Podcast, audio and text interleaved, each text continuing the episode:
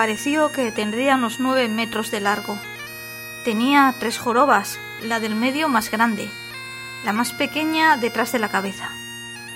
El cuello era largo y delgado, la cabeza pequeña, sin relieves evidentes.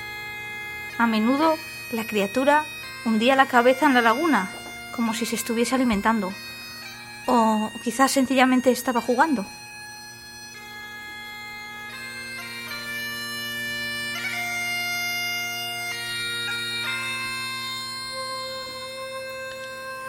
Estaba concentrado en la navegación por el lago, cuando de repente vi esa cosa parda, con un cuello como de jirafa, sobresaliendo de la superficie del agua. Fue una experiencia inolvidable. Iba nadando lentamente a lo largo de la costa.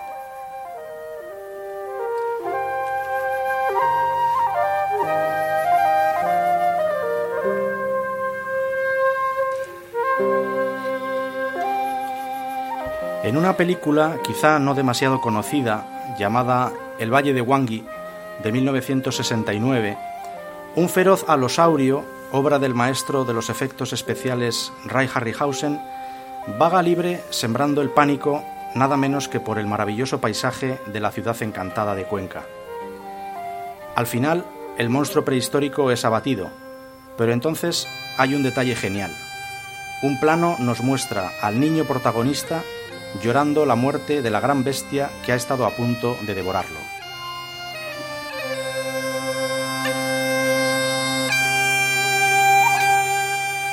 Amamos a los monstruos.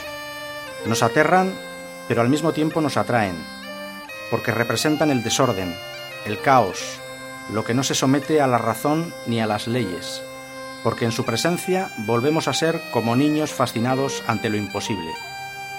¿No es precisamente por eso por lo que hacemos el prisma de la razón?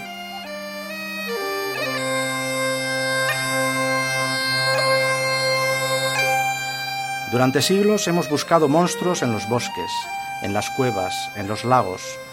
Ya en tiempos más recientes se ha ocupado de ello una disciplina llamada criptozoología. ¿Qué son los críptidos? ¿Quiénes son los criptozoólogos? ¿Buscan con brújula y mapas a criaturas que solo habitan en lo más profundo de nuestras almas?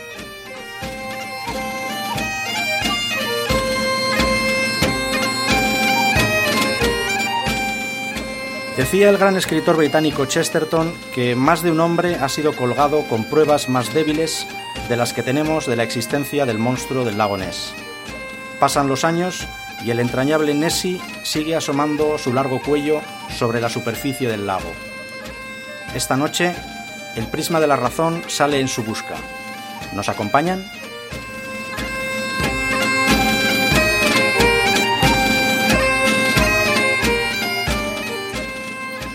Hoy en el prisma, críptidos, animales fantásticos y dónde encontrarlos. Estrella invitada, el monstruo del lago Ness. Comenzamos.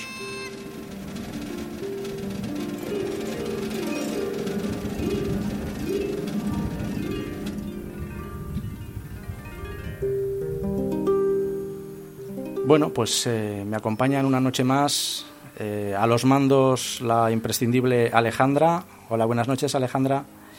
Buenas noches. Y bueno, pues los, ya saben, los, los mejores exploradores que, que, tenemos aquí, que son Patricia Caviedes. Buenas noches, Pati. Buenas noches, hoy vengo cargada con las botas de agua. Bien, has hecho bien, has hecho bien.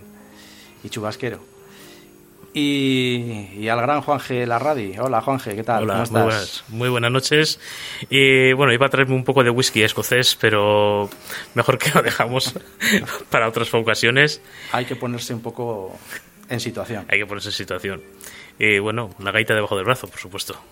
Sí, y pero bueno, nos falta, nos falta un compañero, nos falta un explorador, eh, Juanjo, que no puede estar esta noche con nosotros. Le mandamos un saludo. Seguramente estará explorando otros misterios. Ahí le dejamos la falda escocesa. pues nada, chicos, cuando, cuando queráis, arrancamos por, por las Highlands. Pues nada, vamos a hacernos una pregunta que, bueno, yo creo que es la, la principal. Eh, Patti, cuéntanos un poco qué es la criptozoología. Bueno, pues la criptozoología es una palabra que literalmente significa es la ciencia que estudia a los animales ocultos. Este término fue creado por el zoólogo belga Bernard Heuvelmans, autor de un libro muy famoso que se titula Tras la pista de los animales desconocidos, que data más o menos de 1955. Pero Heuvelmans se cuidaba mucho de utilizar este término y solo lo usaba en sus charlas y en sus conferencias durante la década de los años 50. Así que este término no aparece impreso, vamos, hasta el año 1959 en París, en una obra del autor Lucien Brancourt.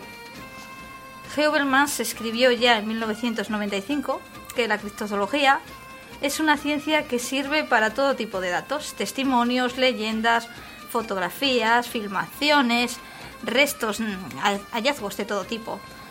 Pero, al contrario que en otras disciplinas científicas, los criptozoólogos dan más relevancia a las declaraciones de testigos independientemente de a los hechos y las pruebas físicas. A los análisis no les dan tanta importancia porque pues, ellos consideran que las pruebas físicas solo son indicios suplementarios y, las y muestran como evidencias documentos que son en realidad bastante discutibles. Como se apoyan más en las leyendas y en testimonios, pues la criptozoología, más que una ciencia, es una pseudociencia, que por su propia definición, pues parece condenada a perseguir lo imposible, a los animales, ¿no? O que nunca se encuentran, porque si estos animales se hallan en alguna ocasión ya no serían ocultos. Y si no son ocultos, eso ya forma parte de la rama de la zoología. Estos animales escondidos ¿no? se les conoce normalmente como criptoespecies o críptidos, pero podemos afirmar rotundamente que nunca un críptido ha dejado de serlo. ¿Y acaso los criptozoólogos no han descubierto nunca una especie animal nueva? Pues a ver, ellos dicen que sí, ¿no? Y exhiben como pruebas, pues, eh, por ejemplo, el descubrimiento en 1901 del okapi, que es un pariente de la jirafa del tamaño de un caballo, cuya imagen se utilizó precisamente como emblema de la Sociedad Internacional de Cristozoología, que se fundó en 1982 por Hubermans y actualmente está desaparecida ya. También tenemos, por ejemplo, el hallazgo de un ejemplar vivo de celacanto en 1938, en la costa sudafricana. Es un pez que puede medir hasta dos metros y que se creía que estaba extinguido hace 65 millones de años. Por eso también le llaman fósil viviente. También dicen ellos que, bueno, presumen del descubrimiento del tapirandino, el gorila de la montaña, hasta incluso han afirmado que el hombre de las flores, ¿no? El hombre florescensis, del que nos habló Germán hace unas semanas, y que, vamos, le consideran pariente próximo del orán pendek o el jet indonesio. La verdad es que en estos hallazgos no, no fueron anticipados ni realizados por ningún criptozoólogo, sino por científicos rigurosos. Sí, aquí... Me refiero a, a Locapi, por ejemplo. Sí, claro, eh, lo que pasa un poco con, con, los criptozoólogos que dicen, sí, bueno, eh, ahí estaba el Okapi, que nadie sabía que existía, ahí estaba el celacanto, ¿no? Y bueno, y, otras muchas cosas. Lo que pasa es que a la hora de la verdad, esto un día haremos algún. Reincidiremos en, esto y, nos y, invitaremos a Germán, precisamente. Sobre todo, ¿verdad, eh, Juan Sobre todo en el tema de homínidos y de los Bigfoot y todas estas cosas. Aprovechamos a ver si nos podemos traer a, Germán Zanza y, y que nos explique un poco. Porque hoy nos hemos metido un poco en su terreno. Sí, hoy, hemos pisado un poco su, su zona. Eh, pero me queda la duda, eh, ¿quedan entonces muchas especies en nuestro planeta por descubrir y clasificar? Hombre, pues por supuesto, ¿no? Todos los años los científicos descubren miles de especies animales y vegetales, ¿eh? desconocidas hasta la fecha.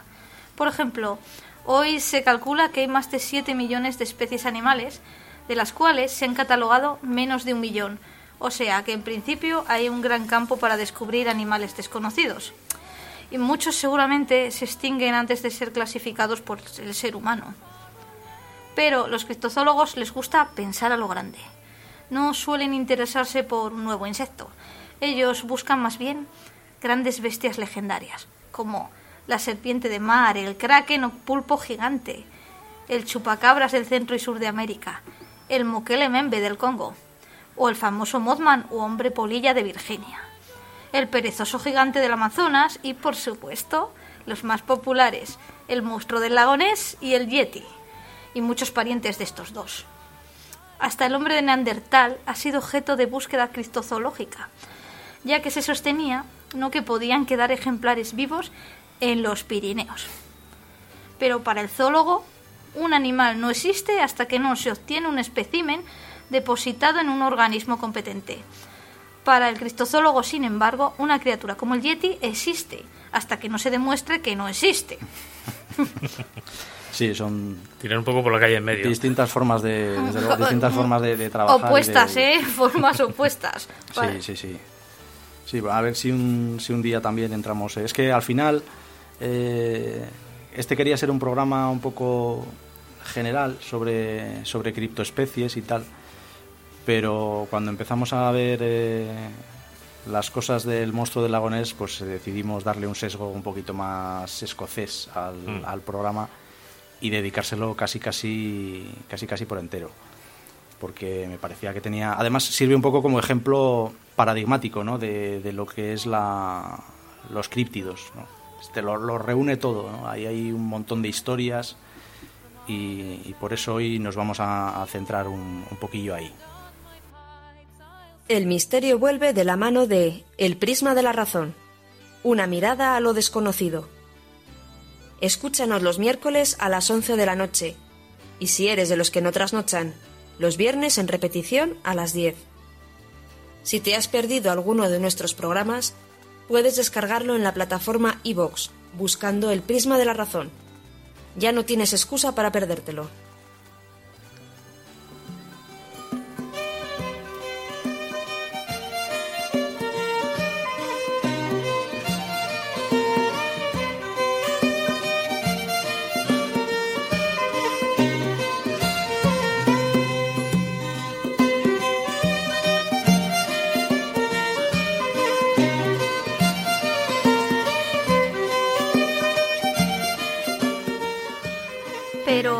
Vamos a centrarnos en el protagonista de nuestro programa de hoy, el críptido más famoso de todos los tiempos, con el permiso del Yeti, claro, el monstruo del lago Ness, objeto de más de 4.000 avistamientos desde el año 1933 hasta la fecha.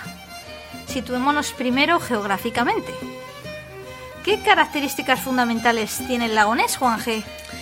Pues bueno, el lago Ness es la masa de agua dulce más grande de Gran Bretaña, con 750 millones de metros cúbicos de agua. Está en las tierras altas escocesas, en los Highlands, cerca de Inverness, y tiene 39 kilómetros de largo por un metro y medio de anchura media, una superficie de 54 kilómetros cuadrados y una profundidad media de 213 metros, llegando hasta los 230 en algún punto. Por lo tanto, es un lago estrecho y profundo, de aguas muy turbias por la gran cantidad de sedimentos y turba, que precisamente recibe de aportes de 8 ríos y unos 40 arroyos, y que comunica con otros dos lagos. La temperatura media del agua es de unos 6 grados, y a pesar de las bajas temperaturas invernales, la superficie nunca se hiela. Está rodeado de acantilados atravesados por cuevas submarinas, la mayoría de ellas inexploradas, la cual por supuesto despierta la imaginación de todos aquellos que se preguntan qué misterios puede albergar esas grutas. Estrecho, pero no tanto, ¿eh, Juan G. Un metro y medio no. Un Ah, kilómetro perdón, un y kilo- un medio. kilómetro y medio. Se me ha- Tan estrecho no. Un Yo es y que lo estaba no. visualizando y yo no, decía no, no, no, perdón, perdón, perdón. Kilómetro y medio, kilómetro y medio. Aún así es muy poco, un kilómetro y medio. Bueno, eh, un kilómetro y medio. De es- anchura no. Sí, hombre, lo que pasa es que es eso, es más. En es- proporción, sí. Es muy alargado, es muy alargado. Pero bueno, eh, se sabe que de cierto también que el lago Ness es propenso a producir espejismos en la superficie, debido a un efecto de fata morgana, que ya explicamos aquí, relacionado con la diferencia de temperatura entre el agua y el aire que está encima. De modo que la refracción de la luz hace que un barco distante, distante pueda percibirse como una figura vertical que está próxima. Sí, esto comentamos un poco en el programa aquel que hicimos sobre, Sobre el- misterios. eh, barcos- en el barco mar. fantasma, el holandés errante. sí, que también se hablaba un poco Sí. del fenómeno de Fata Morgana. Exacto. El espejismo. Exacto, En el, el mar, espejismo ¿no? en el mar, efectivamente. De, todas, de todos modos, no olvidemos que solamente en Escocia se calcula que hay unos 24 lagos con monstruo. O sea, es su sello de identidad aunque este sea el más popular y se ha convertido en una atracción turística de primer orden, lo cual explicaría también muchísimas cosas. O sea, Escocia, eh, si vamos a Escocia, casi todos los lagos tienen su monstruo y casi todos sus castillos tienen su fantasma. Exactamente, sí, sí, sí. Y el, y el, el lago Ness, al, al ser largo y estrecho y estar conectado con otros dos, prácticamente, y bueno, y luego conecta con, con el Océano Atlántico y el Mar del Norte, o sea que prácticamente corta por la mitad. Sí, es una falla, por decirlo de alguna manera. Eso es, una corta, falla. corta por la mitad eh, Escocia. ¿Y a qué año tenemos que remontarnos, no? Para oír hablar por primera vez de un monstruo, bueno, de un monstruo no, del monstruo de este lago, de, no iba a decir el nombre, pero no, del monstruo del lago Ness. Pues eh, mira, en el, en el folclore, en el folclore celta ya os sonará, ya se, ya se habla de, de caballos que cabalgan sobre la superficie de los ríos y de los lagos. Y entre las criaturas eh, feéricas, es decir, en, ese mundo de, las hadas de Escocia, siempre se ha hablado de los kelpis. Los, los kelpis eh, son unas criaturas que se aparecen eh, con forma de hombre salvaje peludo, pero mucho más a menudo se presentan como caballos o como potros que están esperando cerca de las orillas de los ríos, esperando a que, a que alguien que pasa por allí eh, pues se suba encima ¿no? Eh, y, le- y les monte. Para... Entonces en ese momento el kelpie eh, hace una arrancada y se sumerge en el agua con el jinete. Según algunas versiones, mm, de forma letal, es decir, con la intención clara de ahogarlo, y en otras, bueno, pues en plan juguetón. Los que, lo que sí, el, equivalente del kelpie en, el, en, el- en los ríos es eh, en los lagos lo que se llaman, y aquí mm, perdonadme la, perdonadme la pronunciación porque esto es gaélico, escocés y no es exactamente que, pero bueno, los EH Whiske, que son mucho más peligrosos porque estos se sumergen con el jinete encima y lo devoran eh, dejando solamente el hígado y los pulmones. Esta es una, tradición antiquísima, una, eh, creencia muy, antigua del mundo celta. Pero ya centrándose en, el protagonista de hoy, en el, monstruo del lago Ness, el primer documento escrito que hay es obra de, un irlandés, del irlandés Adam Nan, que, que fue abad, abad de Iona en el siglo VI y que se puso a escribir la biografía de un paisano suyo, que también era irlandés, que era San Columba. San Columba eh, había llegado a Escocia para, para predicar el cristianismo y extenderlo entre el pueblo picto ¿no? que, vivía allí, pues 100 años antes de que llegara Adam Nan. Y en esta obra, que tituló Vita Columbe, eh, se narra pues, ese episodio ya famoso en el que el santo es eh, alertado pues, por, por unos vecinos de que hay un gran monstruo acuático que ha atacado a uno de sus feligreses y lo ha matado. Entonces el santo, pues ni corto ni perezoso, se monta en un bote, se dirige hacia el centro del lago, llama al monstruo eh, y haciéndole la señal de la cruz, le ordena que se retire y que no vuelva a atacar a nadie nunca más. Y parece ser que los poderes de convicción de, de San Columba eran tan poderosos que de hecho a partir de ahí ya prácticamente no hay testimonios de ataques del monstruo a, a personas. Pues ese, este caso me, me recuerda, ese, eh, o sea, esta tradición me recuerda también a la del lago de Bañoles, que también hablan de que fue un santo, que, digamos, eh, amaestró a la, a la bestia que, que había en el lago y que le que atacaba a la gente y que a partir de ese momento pues eh, lo amansó y ya no volvió a atacar a más gente. Sí, es un poco la vieja historia que supongo que retomaremos también eh, a no mucho tardar del monstruo y el santo, o el monstruo y el caballero revestido del, del poder de- cristiano, ¿no? Sí, sí. En el fondo es la vieja historia que también hemos comentado muchas veces de cómo el cristianismo va eh, metiendo en vereda a todas esas historias y a todas esas tradiciones paganas, ¿no? Y bueno, luego ya se suceden los testimonios escritos, pues eh, por ejemplo en el año 1527, durante el siglo XIX, las primeras décadas del XX, que son muy importantes y además siempre, pero lo curioso es que siempre se le describe en estos testimonios como un pez de enormes dimensiones. Hasta, hasta esa fecha, esa era más o menos la, idea del, que se tenía de cómo podía llegar a ser eh, el monstruo del lago Ness. Pero en el año 1933 sucede un hecho fundamental. Y es que se inaugura la carretera A82 que recorre toda la orilla norte del lago, entre Inverness y Fort Augustus. Y claro, un lugar que, que era bastante inaccesible, pues de pronto se convierte en un sitio por el que, por el que pasa muchísima gente. ¿Qué sucede? Pues lo lógico, ¿no? A partir de ahí pues los avistamientos se multiplican sin parar. Por eso decía Patricia que desde el 33 hasta acá hay, no sé, creo que unos 4.000 o más avistamientos. Y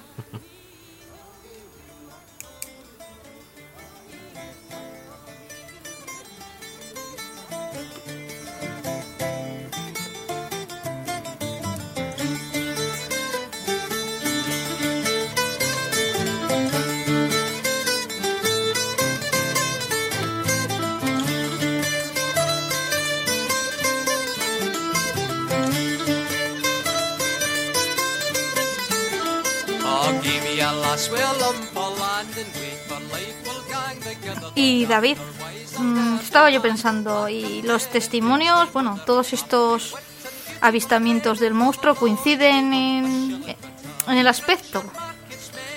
Pues si hubiera que hacer un, un, retrato robot del monstruo en base a las descripciones de los muchos testigos que lo han ido viendo desde entonces, pues nos saldría algo parecido a esto, ¿no? Es decir, un, un cuerpo grueso, macizo, con dos o tres jorobas, como decía ese testimonio que escuchábamos al principio, una cabeza pequeña al final de un cuello de unos cuatro metros aproximadamente, siendo la longitud total del animal entre unos 15 y 20 metros. Algunos añaden también algún detalle como una boca en forma de ranura estrecha, ojos rojos, que este tipo de fenómenos no pueden faltar. Eso es muy inquietante, ojos rojos. Sobresalientes, ¿no? Y los eh, unos muy pintorescos, a veces hay testimonios de que también ven unos cuernecitos parecidos a los que tienen las jirafas.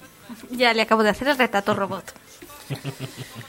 Pues eh, ese año de 1933, en julio, se lo encuentra el matrimonio Spicer. Eh, eran unos londinenses que pasaban por allí con su coche y cuentan que estuvieron a punto de atropellar a una bestia negra con cuello largo que atravesó la carretera para sumergirse en el lago.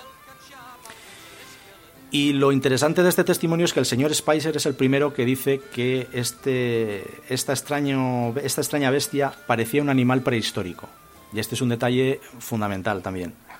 en agosto de ese mismo año lo ve también en tierra la señora McLennan, que dice que tenía el, el animal patas cortas y gruesas, como, con pezuñas como de cerdo, pero bastante más grandes, y que se deslizó por el borde del acantilado sin levantar las patas traseras, como haría una foca.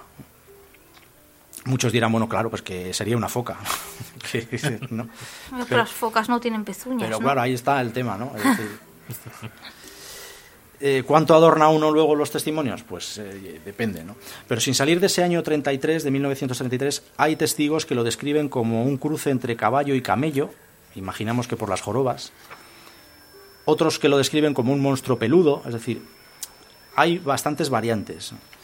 Lo interesante es que a partir de que se empieza a hablar de plesiosaurio, de animal prehistórico, ya casi nunca se le ve fuera del agua.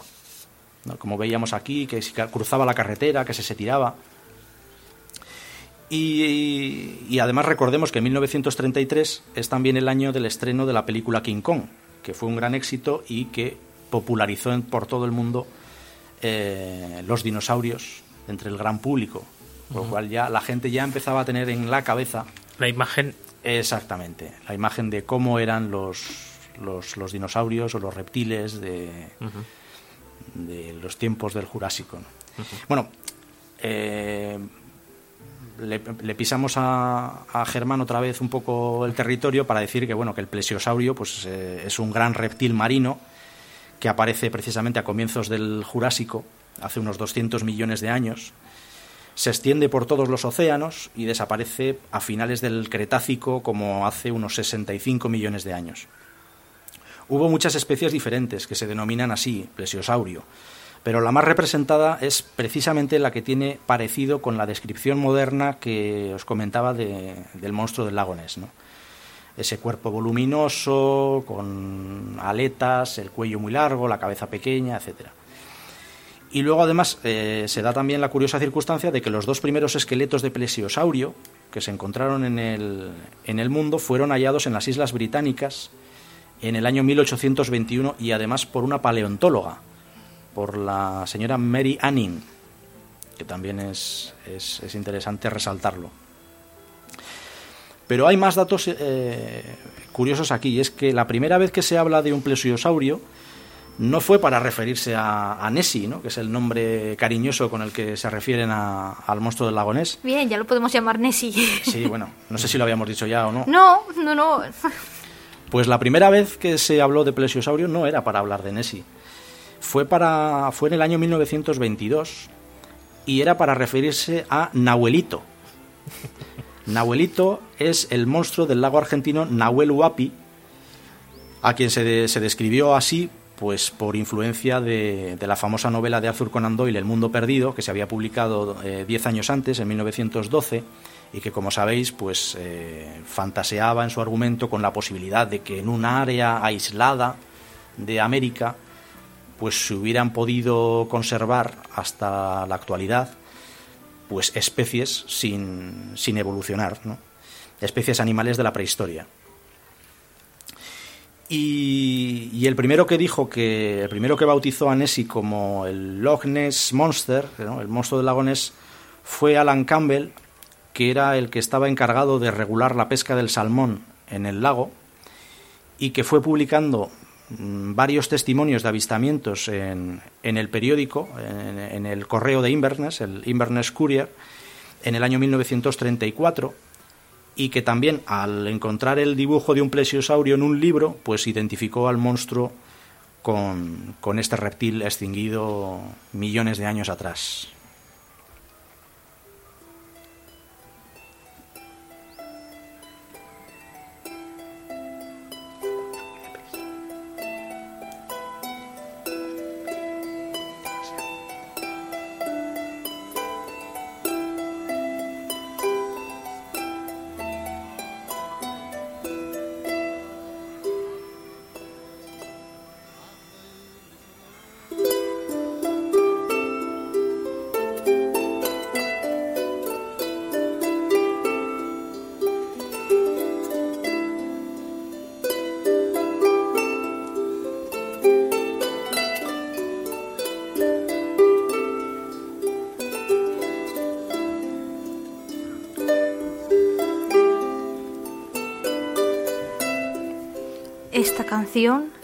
A mí me suena un poco china o japonesa. ¿A que sí? Tiene un toque oriental, sí. yo también lo pensaba.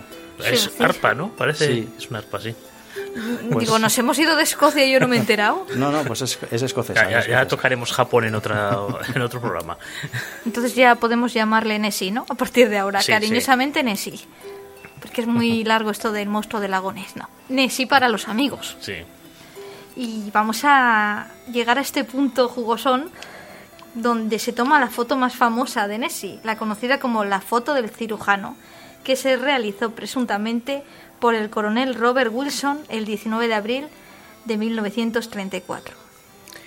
Pues eh, en efecto, el coronel Wilson, que no era cirujano sino ginecólogo, aunque la foto ha quedado para la historia como la foto del cirujano, hizo presuntamente cuatro fotos ese día, de las cuales la cuarta es la que da la vuelta al mundo, cuando se publica tres días después en el Daily Mail como exclusiva mundial.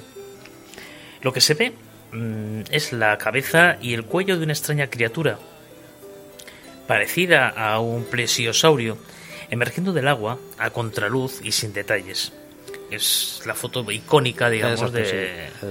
siempre que es... Más mala que mala, ¿no? A contraluz y sin detalles. Eh, se perfilaba, o sea, se, perfila lo que es la, supuesta cabeza y el cuello, eh, y el fondo es el agua. Entonces, Es, como una sombra. Sí, bueno, sí, sí, es la clásica foto que siempre aparece cuando se habla del monstruo del lagones, Sí. pues Sí, esa, es. ¿no? Y Pues bueno, pues el, el- el propio coronel Wilson se, se llevó a la tumba en 1969 el misterio de la foto. Pero ha habido tres confesiones públicas de engaño, según las cuales el ginecólogo ni siquiera era el autor de la foto, sino que simplemente puso el nombre. En 1994, eh, eh, lo, que es la autoría de, esta foto se atribuyó al cazador Marmaduke Wetterell, perdón con la- como lo he dicho, Wetterell, quien con la ayuda de su hijo y de un sobrino, otros dicen que era su yerno, pero no creo que importe tem- tampoco demasiado el parentesco, preparó el artilugio, una especie de submarino con una cabeza de caucho pegada, simulando un gran reptil acuático prehistórico. Luego le pasaron las fotos al falso cirujano para que las enviara al Daily Mail, intentando darle así más credibilidad. El señor Wetterell quería vengarse así del Daily Mail por haberle ridiculizado cuando confundió unas huellas también falsas con presuntas marcas de las pezuñas de Nessie. sí, bueno, vaya, vaya tropa, ¿eh? Hombre, eh, a ver, la verdad que el subma- el- una especie de submarino con la cabeza de... La verdad que solo... Es hilar fino, ¿eh? Sí, pero bueno, cuando en realidad a, a Wetherell le habían le había caído un poco en la trampa de que alguien había simulado, por eso digo que vaya tropa, alguien había simulado unas huellas de un extraño animal. Parece ser que lo había hecho con digo, parece ser porque bueno, ya sabes estas cosas, que lo habían hecho con un- una especie de paragüero que tenía eh, la, la base con forma de pezuña, pues de hipopótamo, de, Sí, bueno, eran muy animal. famosos los paragüeros hechos con pies de elefante. Sí, pues a- algo así, sí. Bueno, pues con eso habían ido haciendo unas huellas eh, por, la, por la orilla del lago Ness y después eh, a este famoso cazador, que era Marmaduke Wetherell, le habían un poco invitado, mira tal, lo que se ha descubierto aquí, y picó. El Daily Mail lo publica y entonces, claro, este se, se- se coge un rebote importante y entonces monta, parece ser, toda esta historia del, del mini submarino con la cabeza de, de plesiosaurio para hacerle las, las fotos. Que luego dicen, bueno, para que esto quede más creíble, nos buscamos a un tercero que a su vez sea el que las lleve a. Sí, que tenga algo de nombre o que tenga... Claro, un poco de. Claro, el- un coronel, pues bueno... Claro, y luego la foto del cirujano, que no era cirujano, pero era ginecólogo, pero Ya. para aquello de si se hubiera publicado como la foto del ginecólogo, hubiera dicho, bueno, Sí, bueno. Pero bueno, eh, hay que tener en cuenta que después de esta hay otras fotos, también reconocidas como fraude, y una película muy borrosa en 16 milímetros, tomada en 1960 por Tim Dinsley, que acabó demostrándose 15 años después que era una barquita cruzando el lago con un timonel de pie en la popa. Entre tanto, el número de turistas en la zona no hacía más que crecer, así como la afluencia de investigadores curiosos. Y ya es ya en los años 70 cuando sucede el segundo gran acontecimiento gráfico.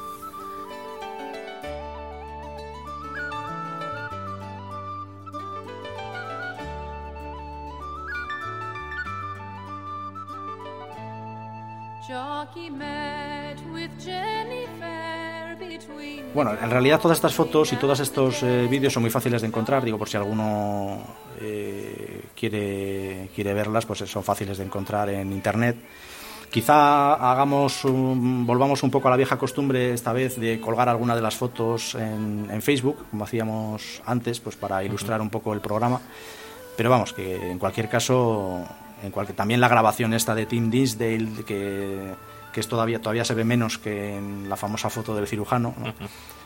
pero en fin, eh, también, también es fácil de encontrar. ¿no? Pero en efecto, durante los años 60 y 70, como decías, Juan G., se suceden una gran cantidad de avistamientos, pues debido a que el lago pues, es sometido a una vigilancia intensiva. ¿no? Allí llega todo el mundo, empiezan a llegar voluntarios, curiosos, eh, se colocan cámaras, equipos de sonar, y aún así todo, pues los resultados son siempre insuficientes, como, como suele ocurrir eh, con la criptozoología, que convencen a los convencidos, pero dejan frío a los, a, los escépticos.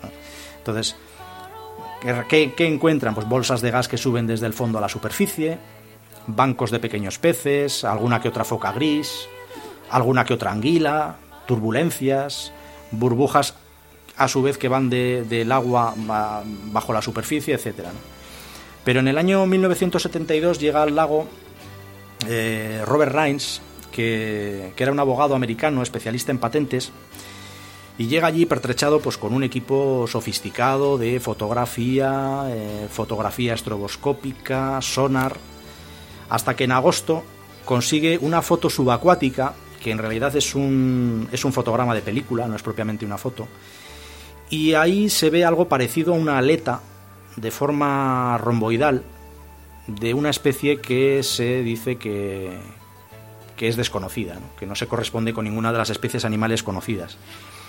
Y el 20 de junio de 1975, tres años después, obtiene otras dos fotos subacuáticas que en su momento causaron una gran impresión y que todavía hoy, si las miramos con buenos ojos, es decir, con un poquito de buena voluntad y con una cierta inocencia, pues la verdad es que resultan muy sorprendentes. también las habrán visto, me imagino, eh, alguna vez.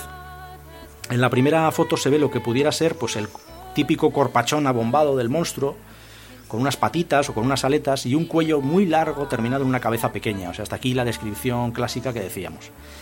Y en la segunda foto se aparece un primer plano, o lo que dicen es un primer plano de una cabeza horrenda, una cabeza como de dragón medieval o de gárgola. Bueno, en fin, ahí quedó la cosa, causó ci- cierto impacto, ¿no? Y, y además, con el objetivo de proteger a, a Nessie de la caza furtiva o de cualquier otro intento de captura, en cumplimiento de la ley británica, eh, Robert Rhines y un naturalista, eh, eh, Sir Peter Scott, se vieron obligados a bautizar científicamente al animal y le pusieron de nombre Nesiteras rhombopteryx, o sea, algo así como el monstruo del Ness con aleta en forma de diamante. Esto llegó a publicarse en, en la prestigiosa revista Nature ese mismo año, de 1975, y pues ahí lo tenéis, ¿no? Es decir, mm, sea lo que sea Nessie, eh, exista o no, pues resulta que, que está protegido por la ley, o sea, está protegido por las leyes británicas como, como una especie, ¿no? No es el único, ¿eh? como otros muchos de sus primos repartidos por el mundo, goza de esa, de esa protección legal. Lo que pasa es que acabó desvelándose que la fotografía de la aleta había sido sometida a importantes retoques por, por personal al servicio de, Robert Rhines. Hasta el punto de que habían convertido, y se pueden encontrar también en, en las redes, eh, eh, la- las dos fotos, ¿no? la foto original y la retocada, habían convertido un grupo de burbujas de aire y algún fragmento de que podía ser vegetación en lo que ellos dijeron era una aleta de 3 a 4 metros de, de longitud. Qué pena. Claro, luego además Rhines, pues estas cosas que suele decir eh, Juanjo, ¿no? O decir, o, o por noto- o por notoriedad o por dinero, o por las dos cosas. Pues Rhines intentó vender las fotos a National, Geogra- eh, a National Geographic eh, por 100.000 dólares. Y creo que las intentó vender también a, no sé si estoy hablando ahora de memoria, creo que era el Times, puede ser. Y hubo más decepciones. Ya, o sea, que ya que decías qué pena. Ya, qué Pati, pena, qué pues- pena. Pues hubo, hubo más decepciones. La decepción total llegó en 1987, cuando 24 embarcaciones equipadas para buscar bancos de peces formaron una cortina de sonar que barrió el, el lago Ness de cabo a rabo. ¿no? Además llevaban un mini submarino por control remoto. Eh, a la operación le llamaron Deep Scan y no obtuvo resultados, salvo por una cosa. Encontraron la famosa cabeza que había fotografiado Robert Rhines y estaba exactamente en el mismo lugar, o sea que no se había movido ni un metro en 12 años. Efectivamente, era un tronco de árbol caído en el, en el fondo del lago. Como decía un poco Juanje antes, eh, en esa parte del el lago es prácticamente opaco, es decir, es que es, es- es muy turbio. ¿no? Y además es un lugar, eh, ahí en, en esa zona ya es un lugar sin corrientes donde pues cualquier objeto que quede depositado permanece inmóvil pues eh, durante, durante años. Ay, ay, ay, ay. Tener en cuenta también que nuestros, nuestros amigos curiosos pueden buscar en internet eh, webcam Lochnex y hay varias páginas que tienen cámaras web enfocando la superficie del lago durante las 24 horas, esperando, no sé, quizás ver algo. No sé, pero las pruebas que han hecho en 1987 ya estaba la tecnología. Ya han barrido el lago, ya han visto que no. Sí, pero es que... Pero Ah, es la que hoy esperanza no hay que perderla, ¿no? Sí, pero es que hoy en día sigue la gente yendo a lagones Hombre, claro. a la espera de ver la criatura. Claro, ya, ya, sí. por eso de cuando el río suena, ¿no? Bueno, que, es, que es la industria turística de, del lugar, ¿no? ¿Cuántos, cuántos, eh, cuántos millones de libras habrá dado Uf, produ- y seguirán dando. y seguirá dando el, el monstruo del lago Ness? Jo, yo iría de cabeza, ya os lo digo. Yo por visitar los castillos. A ver si veo algún fantasma. Bueno, entonces, a ver, ¿qué teorías se han barajado, no? A la hora de explicar qué es Nessie o con qué a- otros animales se le puede relacionar. Pues a ver, eh, el padre de la criptozoología, como bien has dicho antes, eh, eh, pensaba que en, en 1965 que se trataba de un Megalotoria longicolis, igual que la serpiente de mar, es decir, una foca muy grande con el cuello muy largo. Eh, otros lo denominan Zeuglodon o Basilosaurus, es decir, una ballena extinguida hace más de 35 millones de años. A ver, los menos fantasiosos dicen que se trata de, de una foca común, pues se sabe que entra al lago uno, una, una foca cada dos años procedente del, del Atlántico, o incluso un esturión del Báltico que puede tener hasta 3 metros de largo y 200 kilos de peso, y una aleta con protuberancias que podían parecer, que pueden llegar a parecer jorobas. Ya hemos visto que, que tanto Reigns y Scott se inclinaban por pensar que era un plesiosaurio, sin explicar cómo era posible que hubiera llegado un animal extinguido del final del Cretácico a un lago que hasta hace 12.000 años había permanecido helado durante la última glaciación. Para colmo, en 2003, un jubilado escocés encontró a orillas del lago cuatro vértebras fosilizadas de plesiosaurio con una antigüedad de 120 millones de años. Es decir, la, realidad dando la razón a... Bueno, sí, claro. eh, A ver, y, y si estamos hablando de Nessie, estaríamos hablando, estamos hablando todo, en todo momento estamos hablando de un único sujeto de la especie. claro, ahí está. Claro, eh, tendría que haber más para que en el tiempo se prolongara la especie. Claro, ahí está. No sabemos la vida media que podía tener un plesiosaurio, pero no creo que llegue Por eso es- a los 35 millones de años. Sí, claro, es- toda esa zona estuvo, estuvo congelada ¿no? por la glaciación hasta hace 12.000 años. Entonces, pues lo que se preguntaban algunos, es decir, bueno, una especie que se extinguió hace 65 millones de años, ¿cómo se las apañó para llegar hasta allí? ¿no? Pero bueno, pues es que hay, hay gente que es que el caso es poner pegas, ¿no? pero, pero sí, fíjate, yo al principio cuando, cuando leí esta, típica historia de un jubilado que encuentra vértebras fosilizadas de plesiosaurio en, eh, en las orillas, digo, bueno, eh, es increíble, ¿no? Es como decir, bueno, es que la realidad acaba vencida, por la leyenda. Pero luego, como, veíamos, pues eh, tampoco tiene nada, tampoco es tan especial. Es decir, que ya 100 años antes, más de 100 años antes, pues como veíamos, una paleontóloga ya había encontrado los primeros esqueletos completos de plesiosaurio en, en- las islas. En 1993 comenzó un estudio exhaustivo del lago Ness, dirigido por el doctor Adrian Saint. Fueron unos trabajos muy rigurosos para conocer las características físicas y su ecología. Así, pues se concluyó que el lago Ness apenas tiene fitoplancton, por lo que no recibe suficiente luz, con lo cual tampoco se puede desarrollar el zooplancton, de modo que es un lago que tiene poco alimento y que solo puede dar cobijo a poblaciones pequeñas de animales. Por ejemplo, truchas, salmones y anguilas, que en todo su conjunto pues no podrían superar las 30 toneladas de masa. De momento, de Nessie ni rastro. Pero sigue dando guerra, ¿verdad? Pues sí, sí, claro que sigue dando guerra, ¿no? Pero bueno, esto un poco que comentabas que, es muy oportuno a- al hilo de lo que decía Juanje. Es decir, la necesidad de que haya, de que hubiera, eh, no un ejemplar de la especie, sino varios ejemplares. Algunos han llegado a hablar de hasta 30 o 40 ejemplares, pues para que eso tuviera una viabilidad, ¿no? Entonces, para dar de comer a 30 o 40 ejemplares de un bicho que de, la- de estas proporciones, pues se han molestado en calcular la qué vida hay en ese lago y qué, qué posibilidades de alimentarse tendría esta, esta familia, por así decir. Y claro, es que no da de sí. o sea, no, no hay alimento ahí para, pa- para No hay, alimentar. a- no- no hay de dónde rascar. no, no, no hay. no.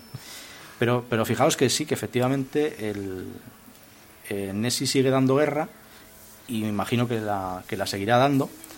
Porque, bueno, algunos de los que nos estén escuchando dirán, bueno, pero esto del monstruo del lago Ness está ya muy pasado, esto ya es una cosa que muy antigua, que la resucitan de vez en cuando, eh, cuando no se tiene otra cosa de que contar. Por eso dio nombre a la, a la famosa expresión serpiente de verano, ¿no? Cuando los periódicos no tenían nada que publicar en verano, Oh. pues sacaban noticias de este tipo y por eso lo llamaban serpiente de verano, un poco aludiendo a, al monstruo del lago Ness. Pero, pero para llevar la contraria, los que piensen que esto ya está agotado, si se molestan un poco en, mirar, se darán cuenta de que, de que no. De que, por ejemplo, el año pasado, en 2018, sin, irnos más lejos, saltaron, bueno, saltaron varias noticias. Yo entre sacado dos que me han parecido especialmente significativas. Una es una foto, que también la podéis ver, eh, está por ahí circulando, y es una foto realizada por una niña de 12 años que, con un iPhone y que ha sido celebrada por, por, por algunos como la mejor foto de Nessie en muchos años. Ahí está la foto, a ver si la podemos también colocar en Facebook, que cada uno juzgue, ¿no?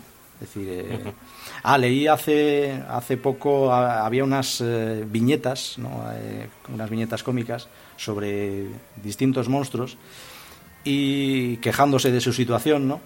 Y salía Nessie mm, diciendo, siempre salgo mal en las fotos. pues efectivamente, ¿no? Es que siempre sale mal en las fotos el pobre. Y, y bueno, esta niña contaba que, el, que estaba mirando a la orilla del lago y que el monstruo emergió dos veces a unos 15 metros de la orilla y que pudo capturar la imagen de, de esa cabeza y de ese cuello característicos, ¿no? como así en forma de, de gancho. Y luego la otra noticia es todavía más bizarra, si quieres. Eh, la protagonista es eh, una americana de Ohio, se llama Lisa Stout, de 31 años, con mucho tiempo libre porque había perdido, había perdido su empleo y que, según nos cuentan, protagonizó el noveno testimonio del año 2018, según el registro de avistamientos, porque hay un registro de avistamientos, o sea, hay quien se preocupa de estas cosas. Y eh, lo mejor de todo es que Lisa Stout mm, encontró a, a Nessie sin siquiera moverse de su casa de Ohio. Esto ya es, es maravilloso. ¿no? ¿Y cómo lo hizo? Pues la pista la ha dado hace un momento Juan G. Pues lo hizo a través de Google Earth. Anda, anda, Anda, que, anda, anda, anda. que Google Earth no ha dado pie a conspiranoicos y eh, a gente que, bueno, ha encontrado de todo. Pues ahí lo tenéis. Es decir, es tal el rastreo, como tú comentabas antes, de- del lago, ¿no? que se puede. Uno desde casa prácticamente se puede introducir en el lago. Sí, sí. Desde, puede verlo desde fuera, incluso puede, puede entrar un poco con las cámaras dentro del agua. Pues ahí tenéis a una americana de Ohio descubriendo al, al monstruo del lago Ness sin moverse de su casa. Es maravilloso. Bueno, decir que eh, lo que hemos dicho que era una foto, en realidad es un vídeo de unos 12 segundos aproximadamente, que sí que han tomado partes de, esa, de ese vídeo para hacer una, una imagen, y la verdad, ¿Cuál? ¿El del iPhone? sí, ¿El de la niña del iPhone? sí, bueno, Pues si un iPhone tiene una cámara que es la leche. sí, pues... pues no sé Pero Nessie deja siempre hablar. sale mal en las fotos. Sí, siempre sale mal. Yo es, que, es que yo estaba pensando que no lo he dicho, pero mi mente estaba trabajando diciendo, bueno, Es que pero si en esa foto saldrá bien que es un iPhone. ve- ve- ver en eso... Es que, bueno, sinceramente... Vale. A ver, ¿cómo lo describiría yo? Es un vídeo súper borroso con una mancha negra al fondo, que puede ser cualquier cosa, Sí, no, es que. pero no, no, no se ve nada claro. Hay que echarle imaginación. Sí, las- bueno. sí, pero bueno. O sea, sí. no se ve que sea el monstruo, es algo. En fin. Bueno.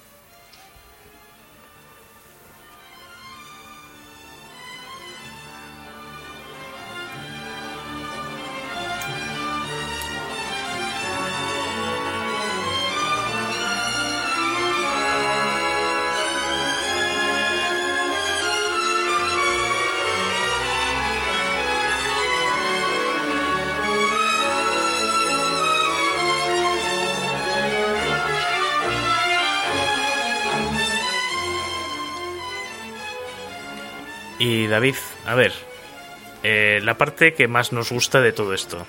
Háblanos. El cine. Inesi.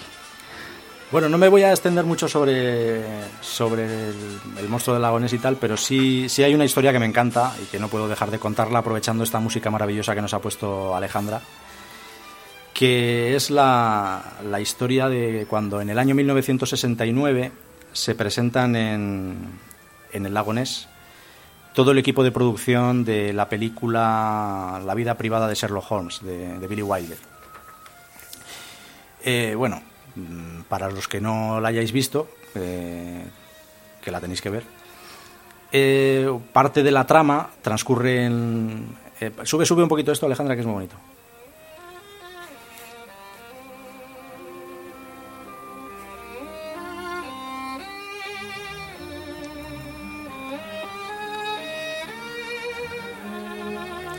Vale, bueno, pues como os decía, eh, parte de la, de la trama eh, transcurre en, en Inverness, en, el lago Ness, porque parece ser que ha habido también avistamientos de un monstruo y tal, entonces allí se dirigen Sherlock Holmes y el Dr. Watson para investigar qué es lo que pasa.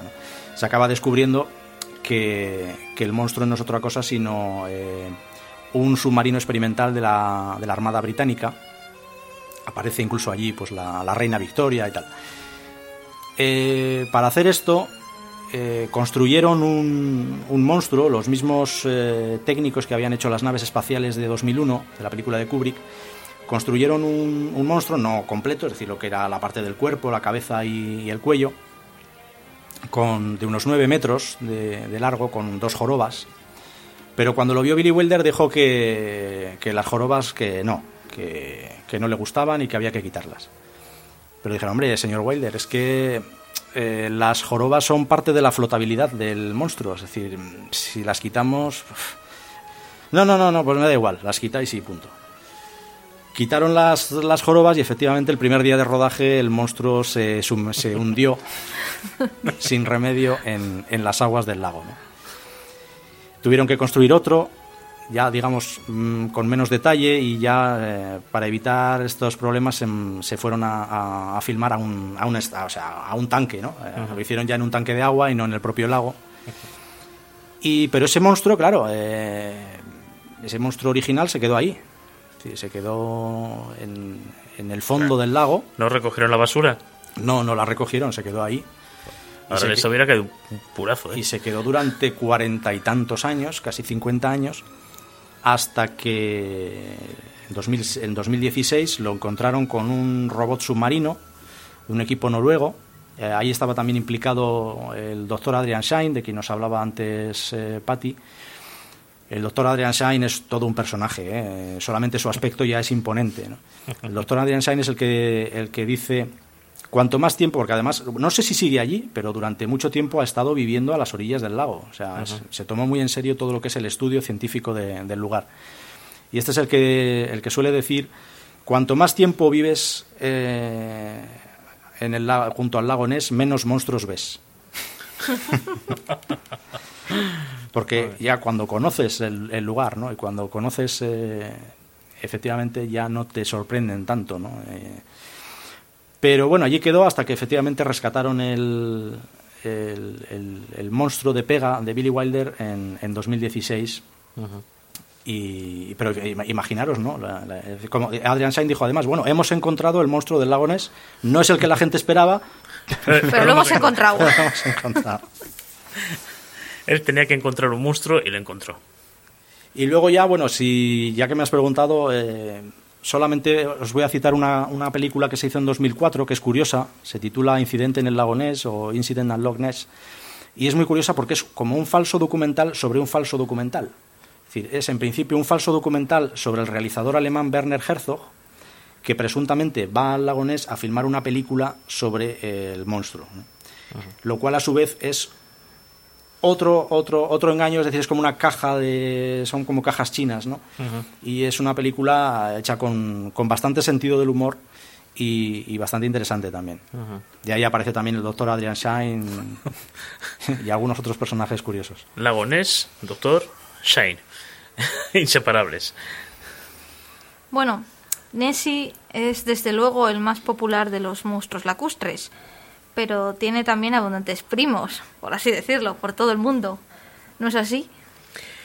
Pues así es. Eh, se han contado como unos 300 lagos en el mundo con monstruo autóctono. Solo en Estados Unidos y Canadá hay más de 90. Incluso hay un lago en California, el lago Elsin- Elsinore, que se deseca periódicamente y aún así dicen que vive un monstruo en él. O sea que pierde todo el agua Sí, en ciertos se queda completamente- periódicamente y aún así se queda dices, seco y- eh, es y que es un monstruo anfibio. O sea, está Sí, en el sí. agua y sale fuera. Claro, cuando se seca el lago se irá de vacaciones. Se da de vacaciones a la- Tiene que al ser mar, eso. sí. Pues eso, eh, casi todos estos lagos suelen ser largos y profundos, fríos, con una temperatura constante y muchos provienen de, de antiguos fiordos.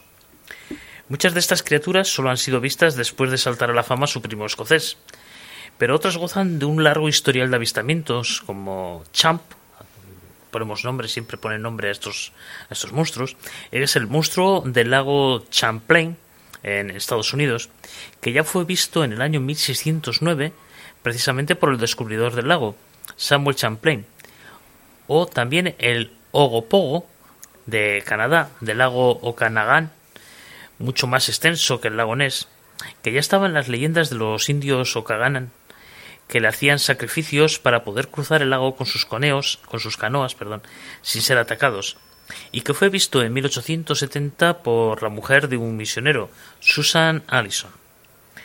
Más cerca de nosotros eh, hay un- una grabación recientemente hecha con un teléfono móvil en el lago Prespa, en las Balcanes, entre Albania, Grecia y Macedonia.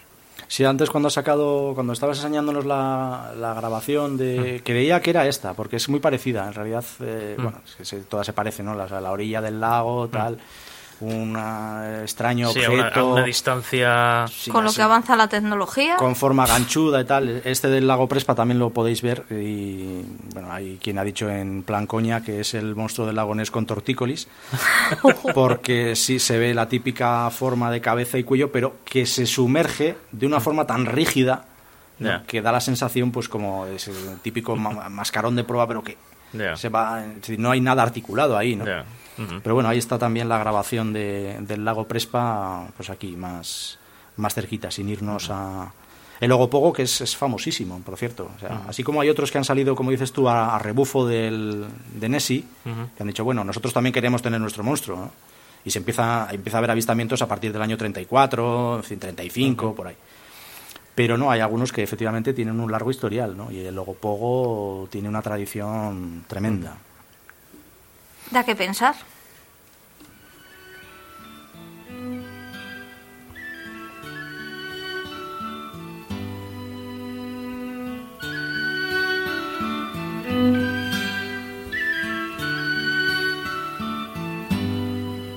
by the clear and the winding streams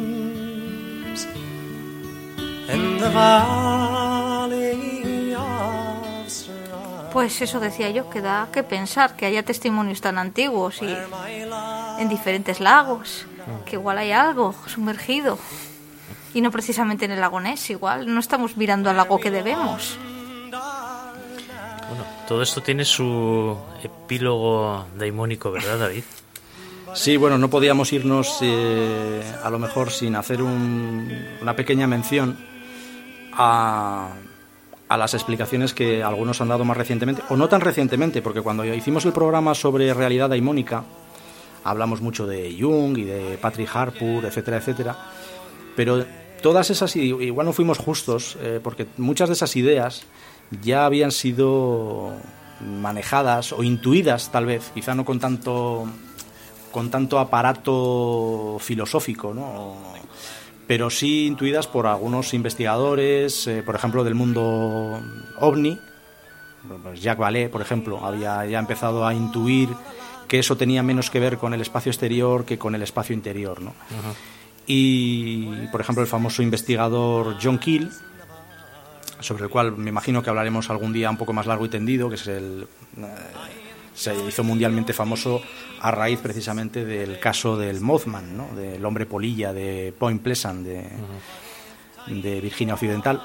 sobre el que luego se hizo una película con Richard Gere, etcétera, y sobre el que ahora además se va, se va a reeditar en breve el libro de John Keel en, en esa en esa editorial extraordinaria que es Reediciones Anómalas de Pablo Vergel y que habrá que estar atentos porque es un, es un caso también muy, muy curioso. Pues bueno, pues John Keel ya intuyó también, hablando en un libro suyo del año 70, que aquí se publicó en el 81, que hombre, estas cosas, estos eh, monstruos de los lagos, estos hombres de las ciénagas, estos gatos enormes que aparecen y desaparecen, estos humanoides, a lo mejor no eran otra cosa que proyecciones psíquicas pasajeras, cosas que la gente ve efectivamente como, como algo totalmente real para, para, quien lo, para quien lo ve, pero que no son más que manifestaciones, él, él utiliza el término manifestaciones sin mente de la energía. ¿no?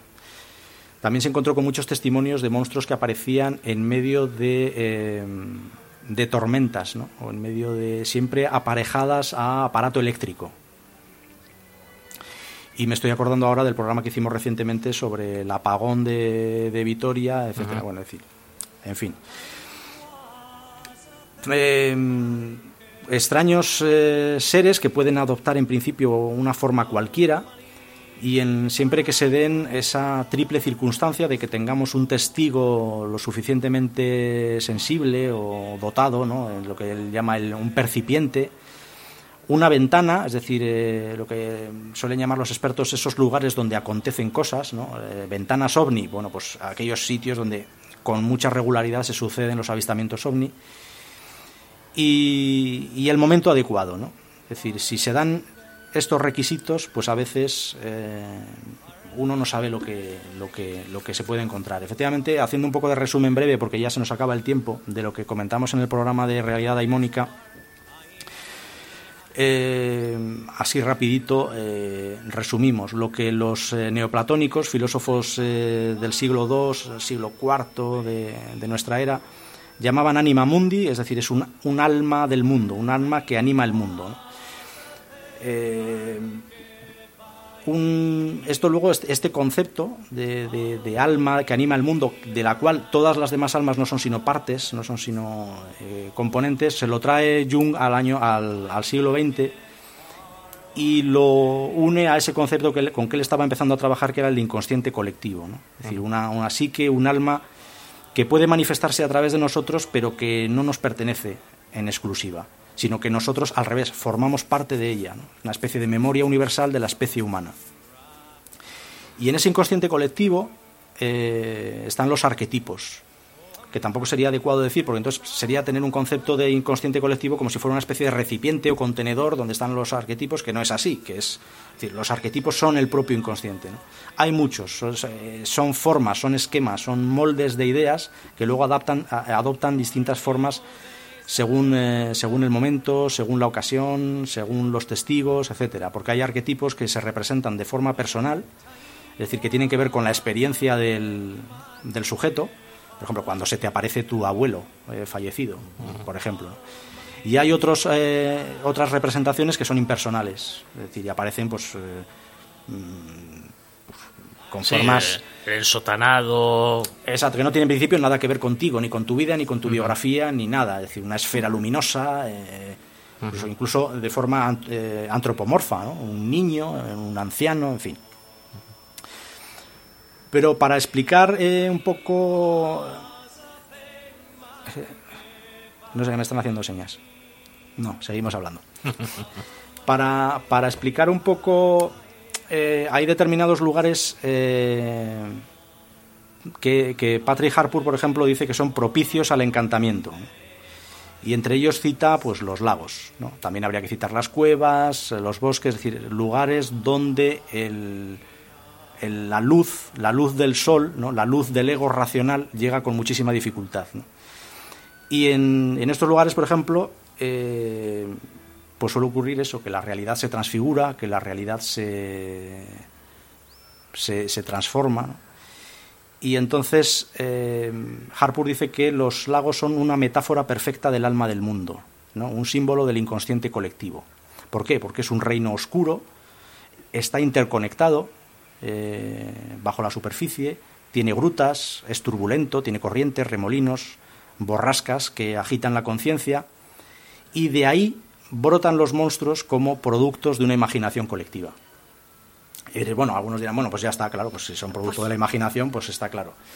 Pero como Harpur le da siempre la vuelta a estos argumentos, lo que viene a decirnos es que no es, son errores de percepción. Es decir, no es que veamos un bote volcado o un tronco y pensemos que eso es un monstruo, sino que en realidad lo que vemos es un monstruo que se transforma o parece un bote volcado o un tronco.